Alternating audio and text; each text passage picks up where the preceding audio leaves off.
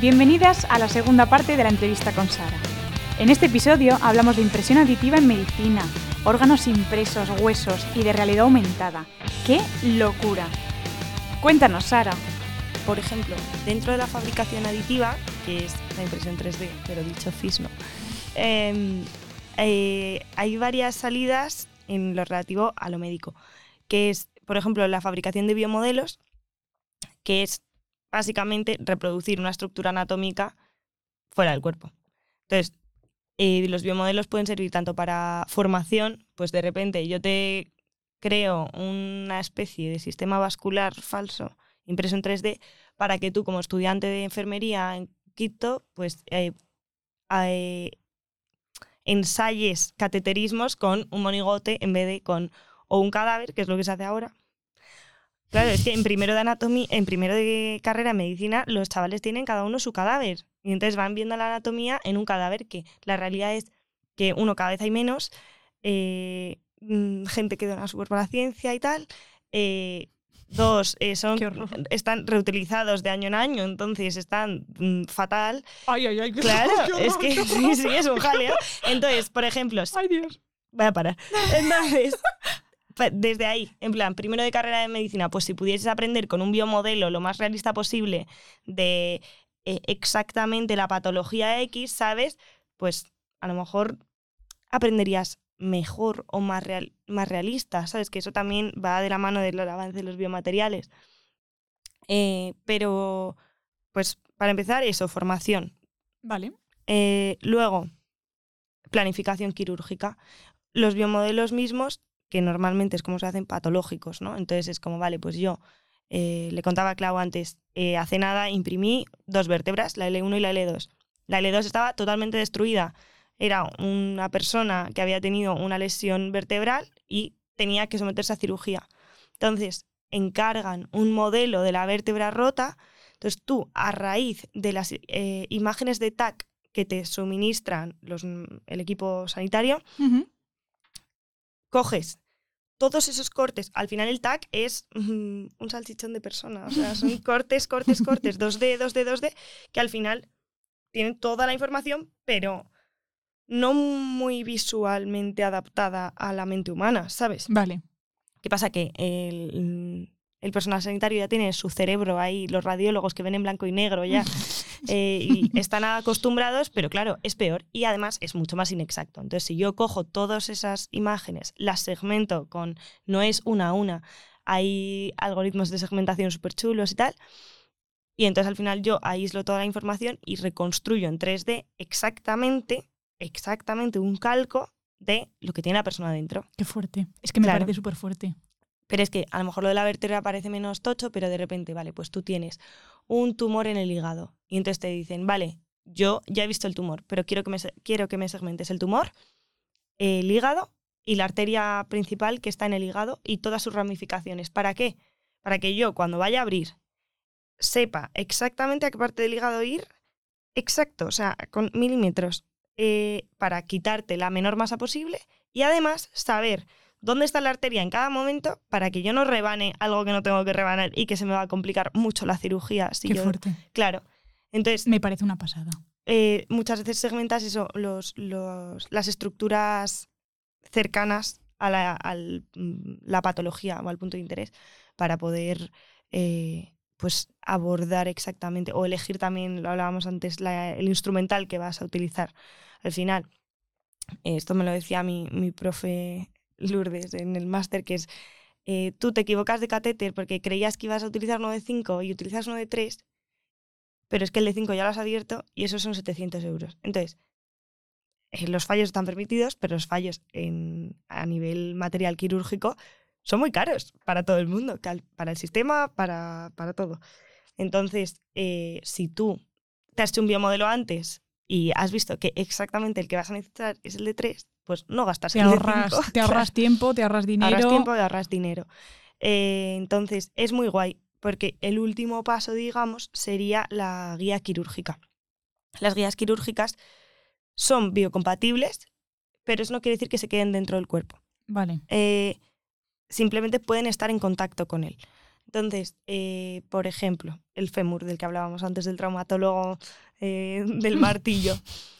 Ahora mismo un implante de cadera se pone más o menos a ojo. ¿Qué f- O sea, tú te abren y tu fémur se corta Mm, aquí. Claro, entonces, ¿qué pasa? Que es gente que ya está muy entrenada, que Sí, lo hombre. hace muy bien, pero Pero no es exacto. No, No es es preciso exacto en su totalidad. Y es muy típico que después de un implante de cadera haya cojera y tengas que hacer Porque se haya cortado de más, ¿no? Claro, o de menos, O de menos, bueno, sí, claro. Porque te quedas que no haya sido exacto. claro. Entonces tienes que hacer un año y medio de rehabilitación para reducir la cojera, para no sé qué, para no sé cuántos. Joder, es lo de menos. O sea que esto es- siempre es como la balanza, ¿no? En plan, bueno, pues tengo una cadera nueva, entonces estoy bien. Es normal que haya complicaciones o secuelas de la operación, pero. Sí se puede mejorar Claro. y se puede ser cada vez más preciso. Entonces, yo me imprimo un biomodelo de tu fémur, no de un fémur, de tu fémur, exacto, y le hago una fundita preciosa que tiene todas las guías de cortes, o sea, tiene, digamos, como ranuras, o las guías de taladrado, eh, exactamente los puntos los que yo he visto que es justo, justo, justo donde tengo que cortar, y pues le hace la vida mucho más fácil al, al médico que te está operando, porque no tiene, no, no hay que pensar una vez abres abres, o sea, piensas antes, planificas antes y luego ya, Es que vas como ya preparado, ¿no? Claro. Es como, como no estudiar para un examen y afrontarse a la pregunta y decir, ¿qué coño es esto? ¿sabes? haber atendido mucho en clase y entonces eh, ir al examen o antes hacerte, Exacto. bueno, en realidad chuletas. es verdad. una chuleta. Es Bueno, en este caso estaba- claro, no, si, si has estudiado, claro, pues lo eh, bueno son en este caso las chuletas. Claro, que en te este caso aseguran- es totalmente una Te, chuleta. asegura, te aseguran un 10. Claro, encima es lo que decían siempre un profe mío de primaria, al hacer la chuleta estudias. Vas si estudias. Pues esto es lo mismo, tú te planificas antes eh, y entonces mucho trabajo lo haces antes y eso que quiere decir menos tiempo de quirófano, menos tiempo para el paciente abierto, menos, Menos tiempo riesgo. para una infección, menos tiempo para un... eh, o sea, también que esté todo más, redu- más reducido y más limitado quiere decir menos fallos, menos complicaciones, eh, muchas cosas buenas. O sea, es siempre... Es como que es bueno para todo el mundo, para el personal sanitario, para el paciente porque su recuperación y su tiempo en el hospital es mucho mejor eh, y para el sistema sanitario porque ahorras tiempo y dinero, que todo cuesta mucho dinero. Si tú tienes a una persona de baja ocho meses porque se ha quedado con una cojera después de no sé qué y está mm, rehabilitándose, eso es un pastizal para el sistema. Entonces, eh, aunque pueda sonar frío pensar en esos términos, mm, es una Bueno, realidad una es, catedral. bueno, pero que también es una faena, faena para el paciente. Claro. O sea, que ga- ganan am- ambas, claro, ambas gana partes. todo, gana todo, gana todo. Entonces, Oye, ¿y es qué te iba a decir? ¿Me puedes enseñar tu impresión 3D? Es que esto no estaba planificado. Chon, chon, chon. Cuéntanos qué es eso. Vale, a ver. Qué vergüenza me da esto. Vale, esto es una aorta. Quien no sepa lo que es la aorta, es la arteria principal del cuerpo, que es va por aquí dentro. Estas dos son las arterias renales que van así para los riñoncitos, luego se separan ya. Esto va para cada pierna, para un lado y para el otro.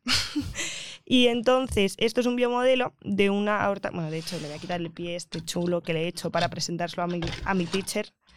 Pero. mm, A ver, que se me está complicando con una mano solo. Ah, No, tranquila, tranquila. perdón. Nada, nada, nada. Bueno, entonces, eh, al final, esto es así entero. Yo lo he hecho eh, separado en dos para poder ver el. Claro, esto en realidad tendría que ser recto. Como veis, hay un problema. Bueno, estamos aprendiendo, no pasa Está nada. un poquito abollada. No, no. O sea, a lo que me refiero es que si no fuese patológica, el grosor de aquí tendría que ser el mismo que el de aquí. ¡Hala, hala! Claro. Vale, vale, vale. El problema es que esta arteria está engrosada pues por malos hábitos de vida, por fumar, por sedentarismo, por un montón de cosas. Ostras, ¿tanto se deforma? Sí, es súper elástica. Al final, por naturaleza, tiene que ser muy elástica para mandar la sangre. Entonces, ¿qué pasa? Que a mí me encargan pues hacer una segmentación de este... Esto se llama aneurisma, cuando se te dilata una arteria. Lo estoy dando en biomecánica. Claro. Entonces, yo he abierto la aorta y he segmentado el trombo, que es como el cúmulo de... Es que puede ser material un poco distinto, calcio, placas de ateroma, cosas así, grasa, colesterol. Eh, y entonces esto se va acumulando en las paredes, que por eso lo he puesto en azul en otro color para que se vea. Qué fuerte. Y hay que operarte, porque si no, chungo. ¿Y eso cómo lo hacen? ¿Te abren? sea, ¿cómo que, ¿qué harían? ¿Te abrirían...? Es, es que ahora las cirugías se pueden hacer No, casi ¿no? todas mínimamente invasivas. O sea, a lo mejor te pueden abrir por el por la ingle y meten un tubito desde la ingle hasta aquí, que es como tu ombligo, Vale. y sueltan un tubo nuevo por dentro de la, del tubo dado de sí Ajá. eh, y lo inflan, por ejemplo, hasta que choca contra las paredes y está ajustado a las paredes. Y entonces lo que hacen es romper la tensión superficial de aquí en medio. Y entonces ya no va a dar más de sí, no se va a hinchar más. Qué fuerte. Entonces ya no te vas a. No, no se va a romper, que es el peligro. Que se rompa. Si te, se rompe, estás complicado en ese punto de tu vida, la verdad. Sí. Sí, chuf. Chuf, chuf. A mitad llegan al hospital. Ahí va, la leche. Y luego. A ver si hay suerte. Qué fuerte. ¿Qué me dijo el profesor de biomecánica? Que si. eh, ¿Cómo era? Eh, ay, que si te hacías un corte. corrígeme, ¿eh? Si, A ver, yo no soy médico, pero venga. No sé, que tardabas un minuto en morir. Eh, si Hombre, te haces un corte, si las un corte, carótidas, la sí, aorta, o sea, Sí, porque no es sé que- si un minuto, pero es Pues que te desangras muy rápido. Sí, 0,7. Bueno, sí, no sé, algo así. Claro, Pero o sea, dije, eh, qué fuerte, en plan, Claro. me creó como un poco de ansiedad en ese momento, ¿no? Que de- sí, sí, sí. O sea, eh, al final eh, es que tú bombeas mucha sangre. Mogollón. Bombeas mucha 100 sangre. milímetros de mercurio. Es la presión que tenemos en la sangre. Y entonces, O sea, Eh, la presión con la que sale la sangre de nuestro corazón. claro, y entonces si tú tienes seis, creo que unos 5 litros de sangre en el cuerpo, pues a nada que hagas chum, chum, chum cuatro veces, pues ya se ha salido todo por aquí. Y, ay, tengo que parar. Y, y pues eso. Y caput. Sí. Sí, la sangre es bastante importante. Es un Sí, ¿no? detallito relevante en el Estaría cuerpo. bien tenerla siempre dentro. Sí, eso está, es bastante recomendable. No de cada 10 médicos lo recomiendan. Pero sí, entonces, bueno, por ejemplo, eso es un caso de un biomodelo patológico que un, un- O sea, de hecho es que esto es un caso real porque mi profe es una cirujana vascular del Hospital de O sea, es- Valladolid. eso, es, eso es de un paciente. Claro, esto nos- ella nos ha dado las imágenes anonimizadas de un caso suyo Ujú. y de cómo lo ha operado. Y entonces son biomodelos que ella ha pedido en el pasado para operar. Entonces. mm, Qué guay, qué guay que tiene. O sea, que sea algo individual. no es como, bueno, vamos a ponerse a todos el mismo caso. No, No. cada uno tenemos nuestro aneurisma. Ah, vale, tú- vale, hala, qué fuerte. Sí, Qué guay. sí, sí. Entonces, Oye, me encanta, me encanta que haya esta- como tantas cosas como tan prácticas, ¿no? Sí, sí, es todo súper práctico. Y además, a mí lo que me está gustando muchísimo. De, no solo del máster, que también evidentemente, pero del mundillo es que es súper creativo. O sea, a lo mejor no lo parece porque... eh, sí que lo parece, tío. Claro, desde la tontería del pie que yo le he elegido hacer así, que parece que está bailando la conga el amigo, eh, sujetando el- la aorta o lo que sea, pero es que hay mucho, mm, no sé, eh, me gusta mucho la parte del diseño y de la originalidad de crear detrás de ello, la verdad. No sé, me está gustando un montón. Me está dando una envidia que me estoy muriendo, ¿eh? Sí, sí. Vale, y ahora falta la última parte, que es una de Los las que, que, te más... implantan, ¿no? ¿Eh? Lo, lo que te implantan. Lo que te implantan y luego lo que me has contado de las gafas. Eso ah, me bueno, parece bueno, una claro, pasada. claro. Es que esto es todo impresión 3D. Bueno, es que esto es un mundo. Porque, claro, el último caso de impresión 3D de fabricación aditiva sería los implantes que se te hacen ya personalizados y que esos se quedan. Son biocompatibles y se quedan. Eh, que, por ejemplo, pues en maxilofacial se utilizan mucho porque tú te revientas este lado de la mandíbula y ¿qué quieres tener? Pues tu mandíbula. No quieres otra mandíbula, que es la misma. Por lo tanto, pues te, Te hacen hacen simétrico, ¿no? Claro, te escanean el otro lado y bueno, a veces si es un si es un detallito pequeño, pues a lo mejor lo pueden reconstruir directamente, pero es que lo más lo más parecido a tu mandíbula derecha es tu mandíbula izquierda. Sí, Por lo tanto, parezca... claro. Entonces, eh, al final te escanean y te ponen la misma en el otro lado o un trozo de cráneo que te lo tienen que quitar para cualquier. Yo conozco a un chico que tiene un un, Un trozo de cráneo que no es suyo, sino que es de- impreso en 3D. Qué guay. Eh, pero bueno, esto es lo menos común. Bueno, es que no, no es que no sea común, no, es que es, es típico, pero, pero bueno, que todavía hay mucho por recorrer, voy a decir, por el tema de los biomateriales, porque, pues, por ejemplo, en el cráneo o la mandíbula son fáciles de reemplazar con los materiales actuales, por ejemplo, porque no soportan cargas. por ejemplo, en la columna vertebral o lo que sea. En la columna eh, ahora se tira mucho de metales, eh, o sea, de implantes metálicos, pero no, no se hacen impresas en 3D, yo creo. Que yo sepa, no lo sé, sé poquito, pero que no yo es no que he visto. Yo lo único que me acuerdo es de, del año pasado cuando di la optativa de ay, la optativa, perdón, la obligatoria de cuarto que vino un señor y nos contó que justamente era como una eminencia de la impresión 3D, creo que estaba en Barcelona o algo así, y nos puso el caso de que lo bueno que tenía la impresión 3D, como bien dices tú, que es que te pueden hacer las cosas a medida. Entonces, mm, Claro. cuando nacían bebés o había niños que tenían malformaciones, por ejemplo, en la columna vertebral, creo que dijo, es que tengo como la imagen a lo de- mejor sí, a lo mejor de una sí. pieza aquí de la parte de atrás, no me acuerdo exactamente. Y entonces como que se lo hacían a medida, pero claro, luego lo pienso y digo, no puede ser algo que se quede mucho tiempo porque ese niño tiene que Claro, crecer. Entonces, es- igual por eso tengo ese recuerdo de que no era de metal, eh, ¿sabes? Ese es el primer. O sea, pero a lo mejor también lo habla. Bueno, es que no lo sé, no lo sé. También es que el sistema de el sistema óseo eh, es una locura, la verdad. Y tienes como unos. Hay unas células que son como sensores de presión en tus huesos. Y entonces cuando detectan presión, es que esto es- me flipa. Cuando detectan presión, generan hueso. Y cuando no detectan carga, Los osteoplastos, la sé. Pues entonces los osteoblastos de repente destruyen hueso. Y entonces, si hay una variación de la distribución de la carga dentro del hueso, los osteo- osteoclastos, blastos, tal, se pueden volver un poco cucús y empezar a hacer cosas raras. Sí, Entonces, es- hay muchos, por ejemplo, eh, implantes de cadera que como la distribución no es la esperada exactamente, se suelta el implante porque se, se empieza a, a deglutir hueso desde dentro, desde el propio hueso, Ajá. empieza a, a romper hueso sí, a y entonces se- sí, a comérselo a Sí, sí a mismo, comérselo. Ujú. y se suelta el implante. Qué Y fuerte. te tienen que volver a implantar y encima te tienen que volver a cortar fémur porque Claro, tienes menos hueso. Y pum, y pum, y pum. eso es una pasada. Eso me está, me estás- me- me lo está, re- me está recordando, perdón, eh, que, que nos lo contó, creo que el profesor de esta asignatura de biomecánica, que yo no tenía ni idea, bueno, y no sé si vosotros, y vosotras lo sabíais, que cuando te rompes un hueso, es como, ¿cuál era el que generaba eh, el hueso? El osteo, Creo que osteoclasto. osteoclasto. Bueno, vamos a decir que es osteoclasto, pero igual puede ser osteoblasto, da igual.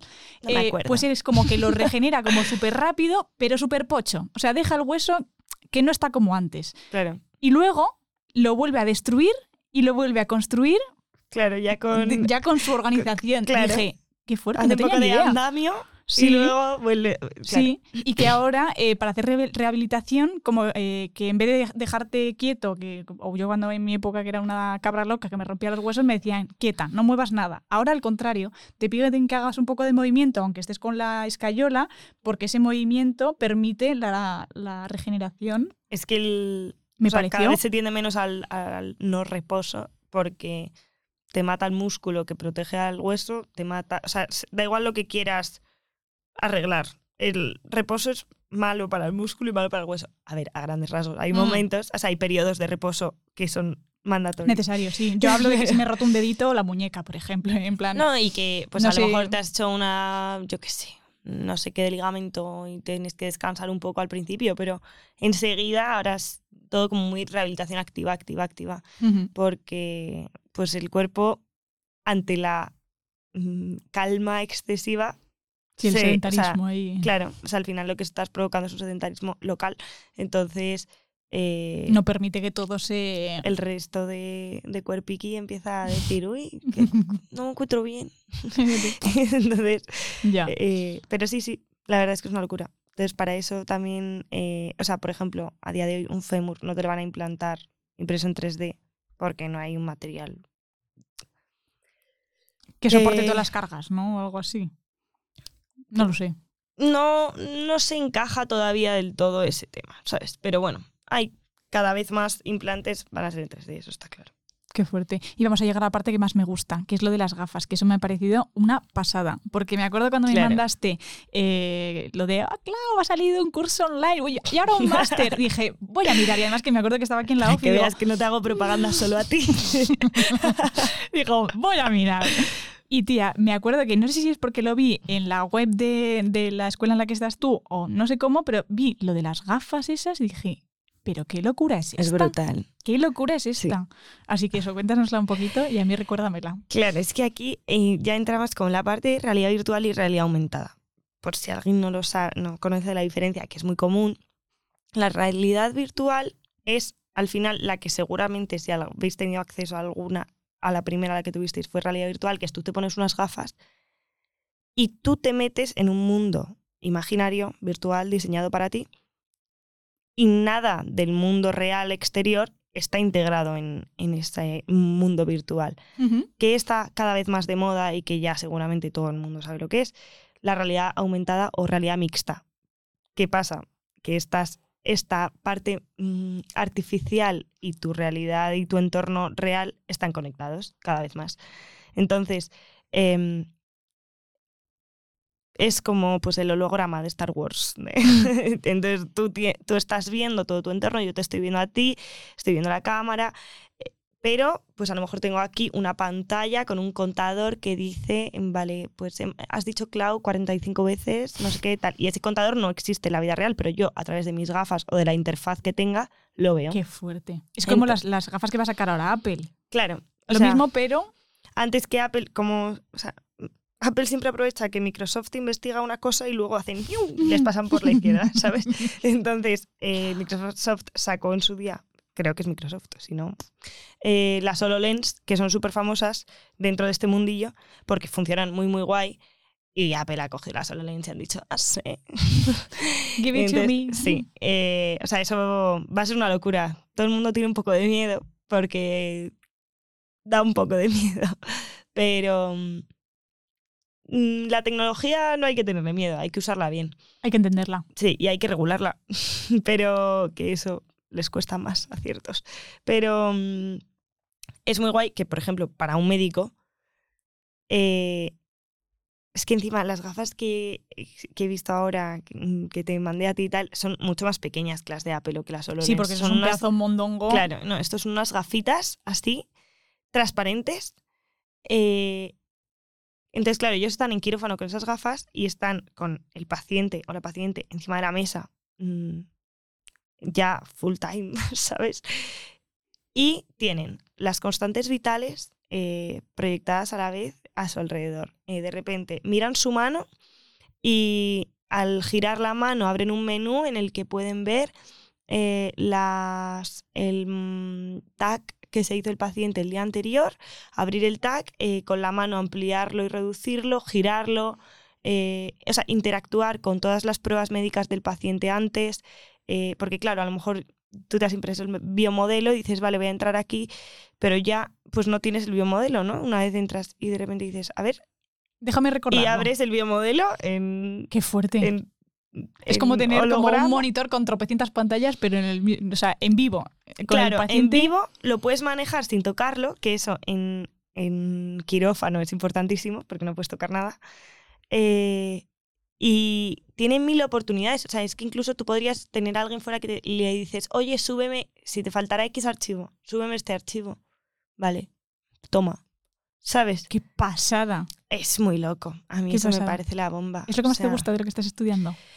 No lo sé, no lo sé. Es que, a ver, yo soy bastante curiosa por naturaleza, entonces, eh, de hecho, también lo que me, cuesta es elegir porque me gustan mucho muchas cosas. Pero esa parte todavía no me he metido a fondo con ella, vale. pero tengo muchas ganas porque me parece la bomba, ¿sabes? Es que me parece... Es que tía, cada vez que vienes aquí, cada vez que hablo contigo, me, creas una necesidad. O sea, es horrible. Es horrible. Porque Oye, pero a mí me ha gustado mucho lo de tus células que me has contado, así que... no, de verdad, me mola muchísimo lo de las propiedades mecánicas de la pared. A ver, está muy guay. No sé si le he contado, ¿le he contado? Cuéntalo. Ya lo he contado, ¿no? No, no, no. Bueno, en otro programa no. Sí, lo he contado ya en otro programa. Es que no lo sé si lo he contado. Bueno, lo voy a contar. Cuéntalo. Vale, pues mira, yo te voy a contar en qué consiste mi TFG. Yo me estoy encargando de em, caracterización de células mediante microfluídica. ¿Qué significa eso? Te lo voy a contar un poco así como para que lo entienda todo el mundo y yo misma, porque todavía soy un pollito eh, en el laboratorio. Pero básicamente yo lo que me encargo es de, eh, bueno, tengo un, grupo de, chicas que se encargan de de crear los cultivos de células. En mi caso son células de la retina, pero bueno, eh, creo que a partir de marzo también voy a estar analizando células, eh, bueno, linfocitos B tumorales y no tumorales, Qué porque básicamente consiste en eh, chupar células con una pipeta muy pequeña, súper, súper, súper pequeña, De micras. de micras. Eh, pues eso, las, mis células, si el diámetro son de 20 micras, pues yo cojo una pipeta de 10. O sea, tiene que ser un poquito más pequeña, porque yo lo que tengo que hacer es, con esa pipeta, mm, con una diferencia de presión, pues absorberla ¿no? y ver cómo se deforma la célula para poder luego, en un futuro, que todavía no te sé decir cómo, pero bueno, imagino con gráficas y cálculos y algo de programación creo que tengo que hacer también, es como que, eh, bueno, el microscopio por donde lo estoy viendo tiene una camarita y esa camarita va sacando fotos, porque hay un programa que saca fotos. Y entonces con esas fotos hace un análisis de la deformación de la Qué célula guapo, es que eso y un puede sacar como las características mecánicas. ¿Por qué? Mola Porque mazo. eh, no es lo mismo una célula sana que una célula que tiene un tumor, pues las propiedades mecánicas son distintas. O una célula que está más viejita, o una célula que mm, tiene fármacos, por ejemplo. Entonces, como un poco hacer, yo voy a ser como la persona que van a sacar todos esos datos para que quizás en un futuro eso se lleve a clínica y esos biomarcadores que has comentado tú antes y has explicado muy bien, pues el médico lo tenga, le dé un botón y diga, "Mm, esto huele raro, aquí hay algo que no funciona bien, vamos a ver, ¿sabes? Tío, me parece la bomba, te lo juro. Pero ahora mismo solo estoy haciendo el, el molde, el molde, quitándole gas y echándolo sí, y metiéndolo en el horno.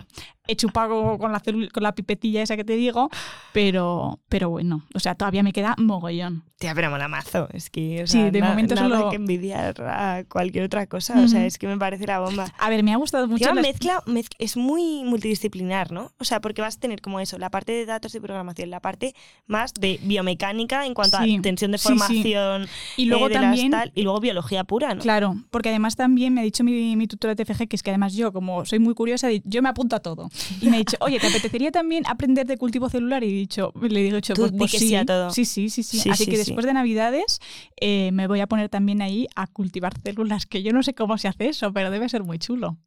Así que nada, lo tengo Eso todo. es muy fuerte. Lo es muy tengo fuerte. todo. Yo, bueno, nunca he trabajado con bioreactores yo directamente, pero en una asignatura que estudiamos mazo bioreactores me parecía que estaba guapísimo porque al final es como una Thermomix de células. O sea, es, es muy fuerte. Tú metes ahí unas cuantas y estudias lo que comen y lo que echan. Y les sacas lo que echan y les metes lo que comen y de repente tienes... eh, o sea, claro, se hiperreproducen porque por algo son Sí, tan sí. pequeñas, pero es súper guay. O sea, es como tener mascotitas. Sí, Pero sí, es son muy graciosas. Bueno, y es que estoy aprendiendo un montón de cosas, porque luego también, que si llega la muestra que está sucia, pues ahora Claudia tiene que aprender que es una cosa, un, un dispositivo que filtra, que Claro. filtra, que solo deja pasar X tamaño. Bueno, bueno, es que estoy aprendiendo mogollón. Mogollón, qué mogollón. guay, qué Eso guay. sí, me lo tengo que apuntar, porque luego cuando me toque escribir el TFG no me voy a acordar de nada. Uf, estuve apuntando todo, todo, todo, Sí, sí. todo, todo. Porque luego.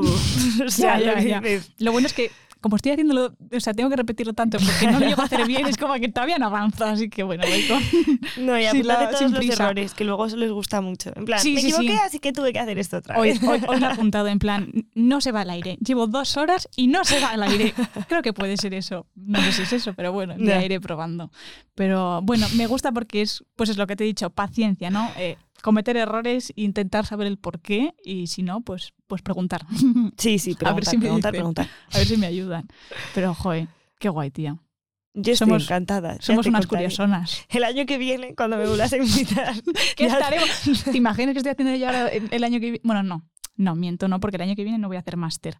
Eh, claro, esto no te lo he contado. Anda. Sí, mm, A no voy ver. a hacer máster porque eh, mm, todavía no sé qué es lo que me gusta. Haces bien. Entonces creo que voy a programar, aprender a programar Python, eh, sacarme título el C1 de inglés, sacarme el B2 de italiano y, trabajar también Idiomas, querida. Idiomas querida, sí, literal, literal, pero en, en un papel, quiero, que me lo ponga, que me ponga todo lo que sé hablar. Bien, bien, Eh, bien. Entonces ese va a ser mi año que viene. Haces poco- Mm. Sí, porque tía, no, no me apetecía mm, tirarme a la aventura, hacer un máster que no estoy segura si me apetece hacerlo o no, ¿sabes? Me parece tremenda decisión. O sea, de verdad. Mm.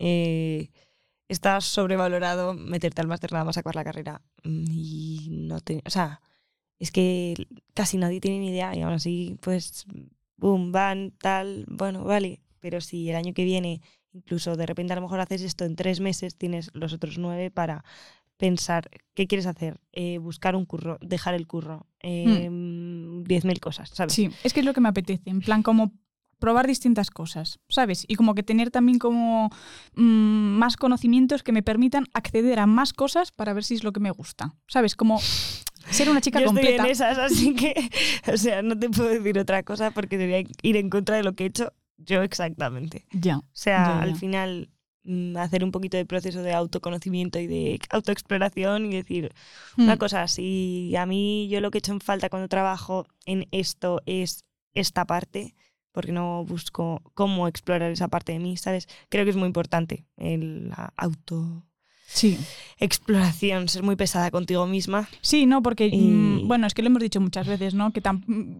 tampoco hay que ir así como una moto en plan de termino la carrera, venga, pues ahora un máster y ahora no sé qué, ya no sé cuántos, porque no te apetece tirarte al abismo del mundo laboral, que da mucho miedo. Y yo lo, yo lo entiendo porque a mí también me da, pero no lo sé. O sea, yo creo que hay que tener una charlita tranquilamente con una misma y decir, a ver, ¿qué quieres? ¿Qué es lo que realmente Y tenerla quieres? hoy, tenerla en dos semanas, tenerla en seis meses y de repente cada una es una tía distinta que te ha dicho una cosa distinta.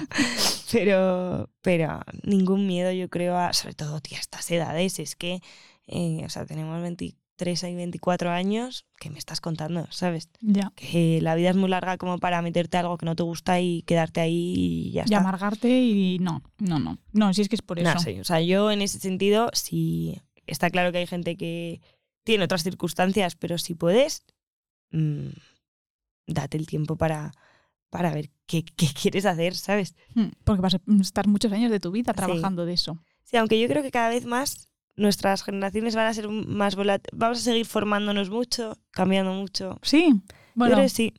O sea, tía, es que antes la generación de nuestros padres, eh, te graduabas, entrabas en Santander eh, y salías jubilado en Santander, ¿sabes? Y ahora Quizás nosotros somos más como es de- difícil estar cinco años en el mismo curro.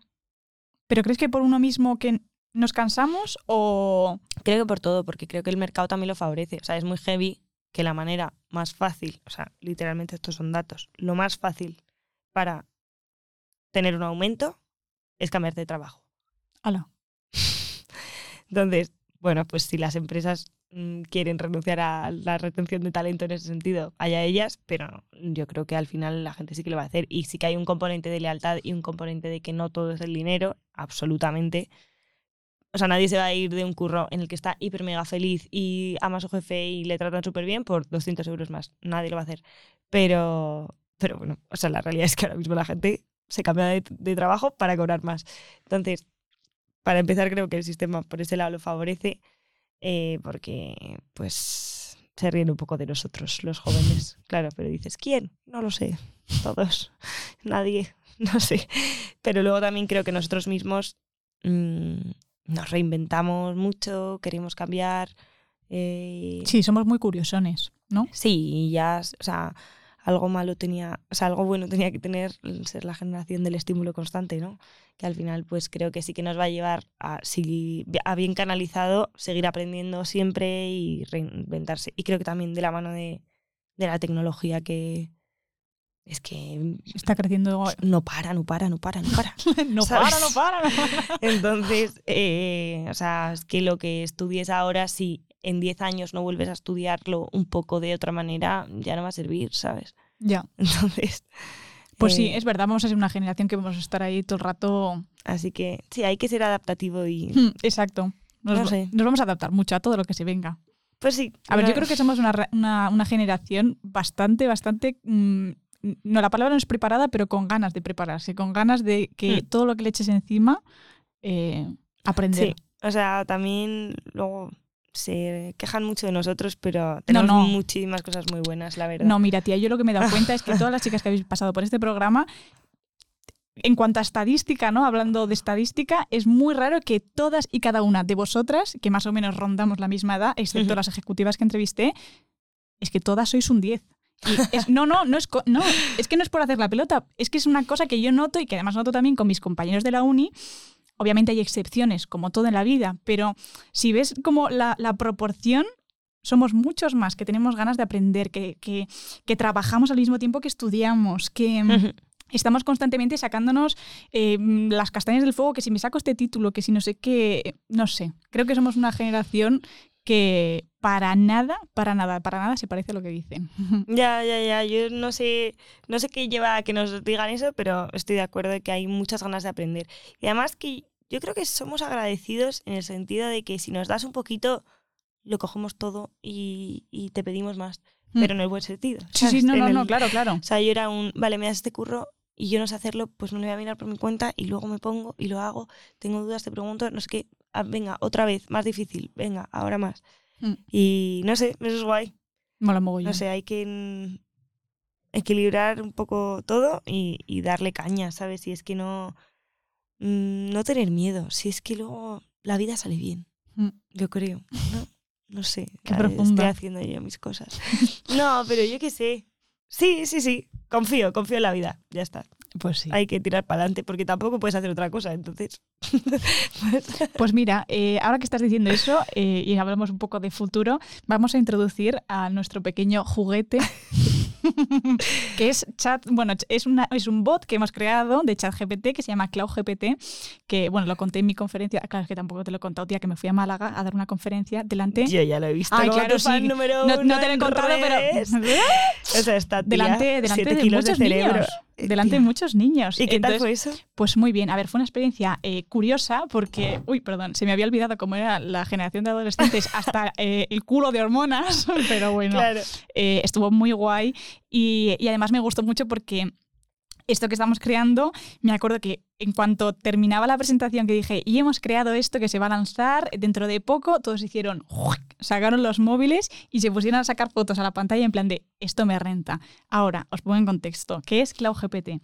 Es un bot que hemos hecho con el eh, ChatGPT 4 y básicamente lo estamos entrenando y le estamos metiendo, por ejemplo, todos los episodios del programa y del podcast, los están, los están transcribiendo y entrenando a la, a la IA para que pues, tenga toda esa información dentro. Además, también vamos a meter información de las carreras y de las ingenierías. ¿Para qué? Te preguntarás.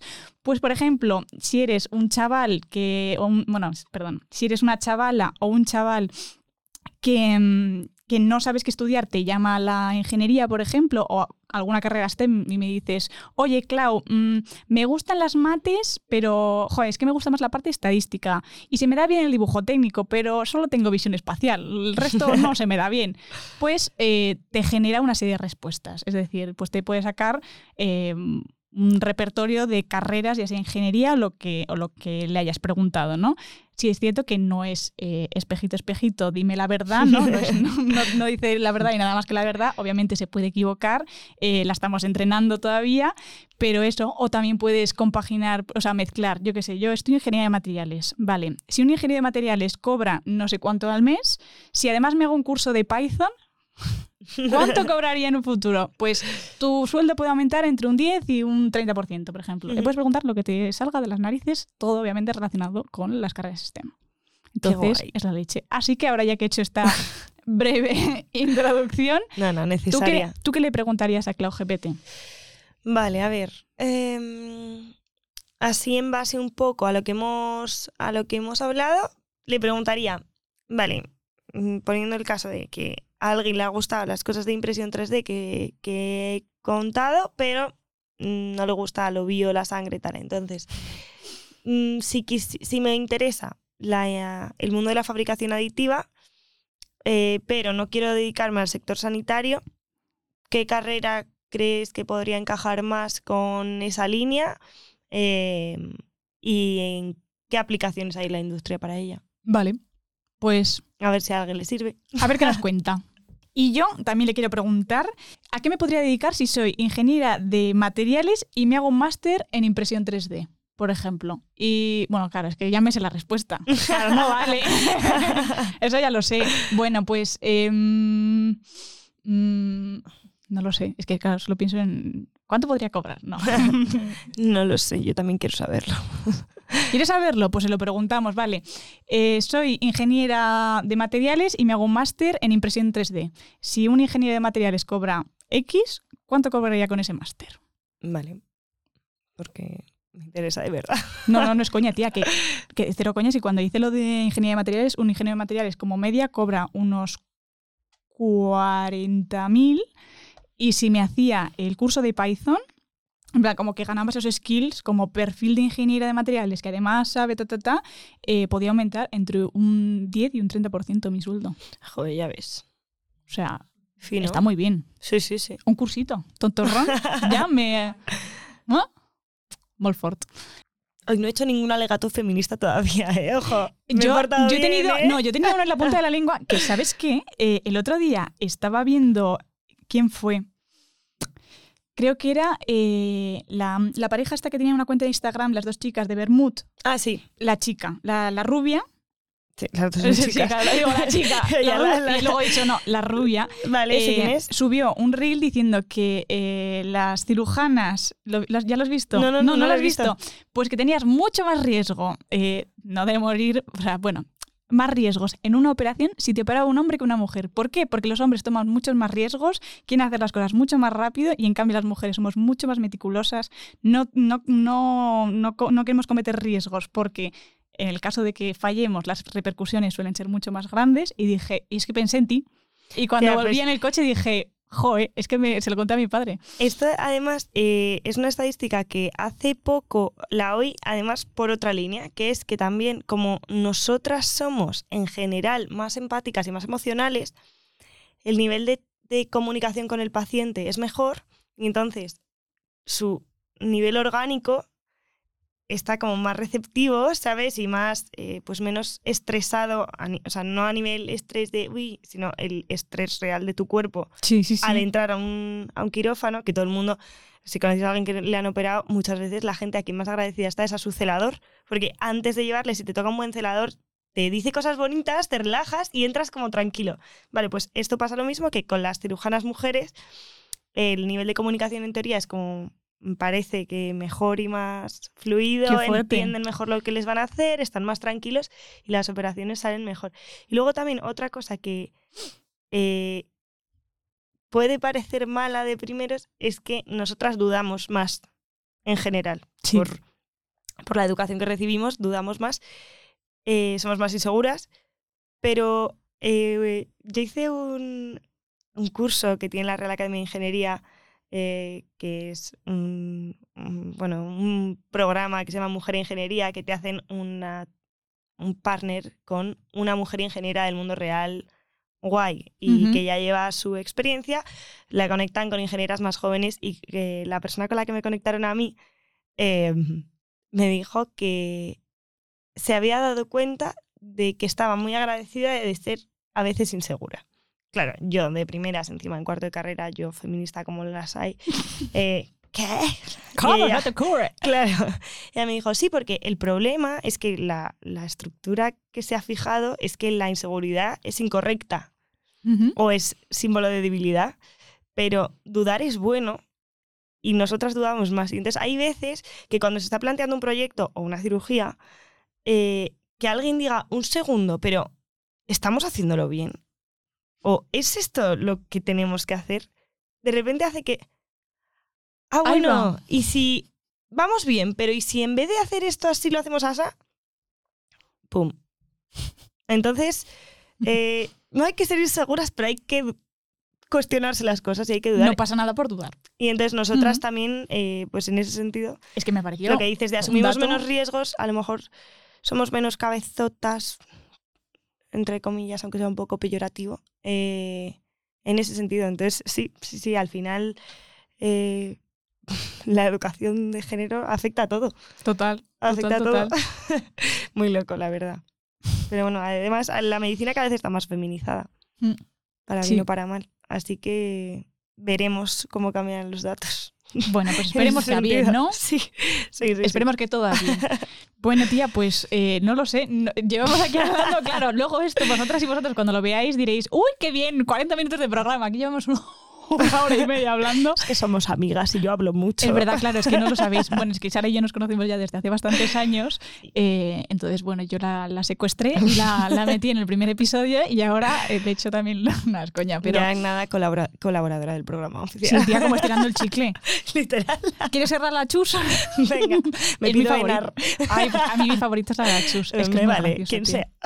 Vale, pues nada, pues, joder, pues no sé, tía, eh, te iba a decir, te deseo lo mejor, pero bueno, y es que ya, ya hablaremos Sí, por en la próxima cerveza que nos tomemos. Literal, literal. Nos contamos cómo van esas células de microfluidos, de no sé qué. Hombre, espero que ya, que Sin ya, aire. ya haya hecho bien el molde. aire. Exacto, aire, el molde bien intacto. Pero bueno, que te deseo que lo mejor, que, que en este máster descubras qué es lo que te gusta Sí. y digas, ostras, pues mira, pues voy para allá. Y si no, pues hija, no pasa nada por probar y Vamos saltar y otra venimos. cosa. Exacto. Así que nada, me encanta charlar contigo. Igualmente, claro, siempre Eh, es un placer. joder. ponernos al día un poquito, tanto nosotras mutuamente como a los que nos escuchan. Y, y nada, te mando un besote enorme. y- Muchas gracias, Clau. y que te vaya de todo verdad, muy Yo bien. estoy siempre encantada de venir y insisto que soy tu fan número uno, que En lo que haces es increíble y bueno, que nada, que no paras de crecer y yo Jo. estaré encantada de, de verte aunque sea de cerquita así. Y, Mm. y nada, muchas gracias, de verdad. Gracias a ti, nena. Gracias a ti. Gracias a vosotras y a vosotros que nos estáis escuchando. Espero que os haya gustado mucho lo que os ha contado Sara. Ese máster que a mí ya me han dado unas ganas. eh, bueno, porque el año que viene no me toca, pero no, no descarto en un futuro eh, ponerme a estudiar también porque me parece una pasada. Y, Mola, mola. Y, y quiero hacer cosas tan chulas como, ese, como esa aorta. ¿Aorta? ¿Era? Sí. Sí, aorta. bueno, lo dicho, que, que gracias a ti también, Nona, como siempre, por estar aquí con nosotras y aguantar estas chapas que soltamos. Madre mía. Gracias, ya sé que no, ya lo sé que no, que te gusta mucho y además aprendemos mucho las dos. Y, y nada, gracias a ti por estar un día más aquí con nosotras. Te mandamos un besote enorme, que digo de nuevo, feliz Navidad. Feliz Navidad. Feliz Navidad, ho, ho, ho. Y, y nada, que nos vemos pronto. Estar siempre atentos a las redes sociales, que ahí subimos vídeos todos los días, eh, las mejores partes, aunque te recomiendo que te lo veas todo. Eso, eso. Entero, entero. Exacto. Y, y nada, que nos mandamos un besote enorme y nos vemos. ¡Mua! Chao, Adiós. chao.